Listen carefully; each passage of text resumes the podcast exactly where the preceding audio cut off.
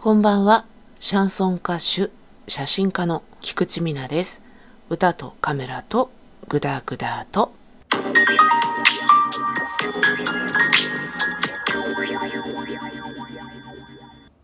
えーと、このラジオトークの収録なんですけれども、何か間違っているわけじゃないのに、途中で止まってしまうことがありまして、今も実は2テイク目でございます。割と収録し始めて間もなくで止まってしまうことが多いのでなんとかモチベーションが下がらずにできるんですけれどねえなぜだ？なぜ止まる？そしてなぜやり直しになるよっていうねそういう感じですけれども、えー、本日ですねトークのお供はなんと泡盛でございますよ。琉球泡盛太郎ってね書いてあります。太字でドーンと。太郎って書いてありますね。で、キャッチフレーズがですね、宮古島のナポレオンって書いてありますけど、イチコア下町のナポレオンでしたよね。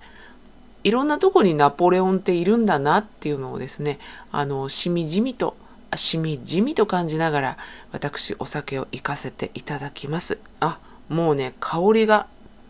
うーん、すごいですよ。アルコールっていう香りしますね。では、いただきます。くわー。しみるね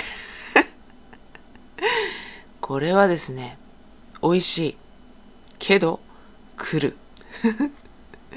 まあ、泡盛ですからね、古酒になるともうとんでもなくなってきますが、まだフレッシュなのでかなり美味しく、あの、すんなり飲めます。古酒がまずいっつってるわけじゃないんですよ。あの、古酒はちょっと覚悟を決めて飲まないといけない部分があるので、えー、私はまあ、古酒じゃない方が好きかな。これはね実はあのお友達から頂戴してましてありがたいですね。自分ではね泡盛って買わないんですよね。やっぱり手軽さに欠けるというかあまたのお酒がある中であえて泡盛っていうのはなかなか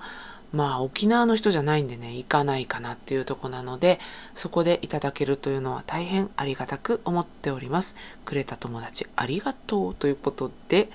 えっ、ー、と、ライブですよ。4月2日。だんだん近づいてきましたけれどもね、この収録をしてる日にちがですね、3月の23日なので、あと10日ぐらいですね。なんとですね、めでたいことに、ソールドアウトとなりました。ありがたいですよ。もう本当ありがたい。ありがとうございます。えっ、ー、と、満員御礼ソールドアウトということでね、一応、えー、ご予約はこれにて締め切らせていただきます。ご予約いただいた方はね、4月2日に総武線です。東京の総武線平井駅、えー、徒歩7分ぐらいにありますカフェさくらさんへレッツラゴンっていうことでね、いらしていただけたら嬉しいなと思います。私ですね、皆様に楽しんでいただけるように考えております。今絶賛リハーサル中でございます。昨日もね、ピアニストさんと3時間くらいかな、じっくりリハーサルをやってきたので、えー、ちょっと喉とか、あと、まあ、お腹とか背中ですね、やっぱり腹筋背筋使うので、結構そのあたりが疲弊して、ちょっと今日ね、話し方が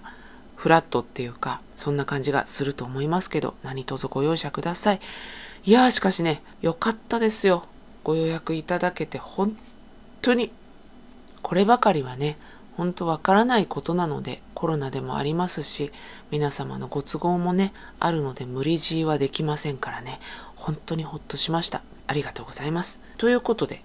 今日はその、私が歌を歌っておりますのでですね、自分のことをどう呼ぶかっていうお話をしたいと思います。例えば、私は歌を歌っていますよっていう人の場合自分のことを言い表す言葉っていろいろあると思うんですね、前もちょっと話してると思うんですけど例えばどの楽器をやってるかとかは特に言わないで自分はミュージシャンですとかバンドをやっていますとかそういう言い方をする人もいますよねあとは私は歌手ですとか歌手っていうとバンドの一員っていうよりもソロ歌手っていうイメージが強いですよね。あとは、ボーカルやってますとかね。やっぱりバンドかな？バンドとかユニットとか、うん、そういった感じが多いですよね。あと、そのボーカルが何人かいたりとかするバンドとかグループでメインボーカル取ってる人がボーカルですなんて言ったりするかなと思います。あとはボーカリストっていうふうに自分を表す人もいますね。何を隠そうですね。私の仲のいいミュージシャンも自分のことをボーカリストというふうに言っています。これは非常に正しい言い方ですよね。ボーカルっていうよりボーカリストっていうのが正しい言い方だと思うんですけれども彼女はね英語で歌うんですよやっぱり。やってるジャンルとか彼女の雰囲気とボーカリストっていう言葉が非常にマッチしていてかっこいいです。ちょっと変わったところでは歌うたいって言ったりする人がたまにいますよね。私はシャンソンを歌ってるんですけどもあのシャンソン業界にもね歌うたいっていうふうにご自身のことを表現する方がいらっしゃいます。私ねその方のステージを初めて見た時にあのシャンソンに混ぜてね演歌とかもちょっと歌ってらしたんですよ。それも非常にシャンソンっぽい雰囲気で歌われていてとてもかっこよかった。その人には歌うたいっていうのが非常に合ってるなって思いました。そこへ行くと自分私は自分のことをどういうふうに表しているかなっていうとですね歌い手というふうに言っています。あのここ何年か YouTube で歌い手さんってたくさんいらっしゃるじゃないですか。歌ってみたとかをね上げてる方々ですよね。彼らは自分のことを歌い手っていうふうに言っていますよね。元曲があってそれを歌ってみたっていうことで歌い手っていうことですよね。で私もですねいろいろ言ったことあるんですよね。こう歌をやっていますっていうような言い方したこともあるしそれこそボーカルですとか歌手ですって言ったことも短期間ですけどあるんですよね。だけどなんかしっくりこなくてちょっとなんか恥ずかしいような気にもなってしまってで歌い手って言った時になんかすごくフィットする感じがしたんですよ。多分その YouTube で活躍されている歌い手さんとジャンルとか活動形態は違うんだけれどもやってることって結構同じじゃないかなって思うんですね。私もシャンソン歌手なので元曲があることがほとんどなんですよね。でそれを自分の解釈で自分なりのアレンジで表に出していく。歌を担っているっていうそんな意識があるんですよね。例えば踊りの踊り手ですっていう言い方しますよね。盆踊りとかあと伝統芸能とか。で私も割とそっちにスタンスが近いのかなって。自分で何かをこうクリエイトして見せていきたいぞっていうのが前面に出てるっていうよりは脈々と受け継がれてきたものの一部を担ってるっていうような意識がどこかにあってそれで私はこの音楽を構成する中のパートで言うと歌い手ですって言った時にものすごくしっくりきたのと恥ずかしくなくなったんですよ。それまでは